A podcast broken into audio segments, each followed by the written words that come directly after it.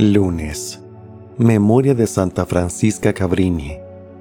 Evangelio según San Lucas, capítulo 17, versículos del 1 al 6. En aquel tiempo Jesús dijo a sus discípulos, No es posible evitar que existan ocasiones de pecado, pero hay de aquel que las provoca.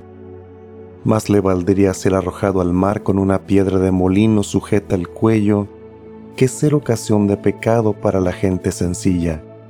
Tengan pues cuidado. Si tu hermano te ofende, trata de corregirlo, y si se arrepiente, perdónalo.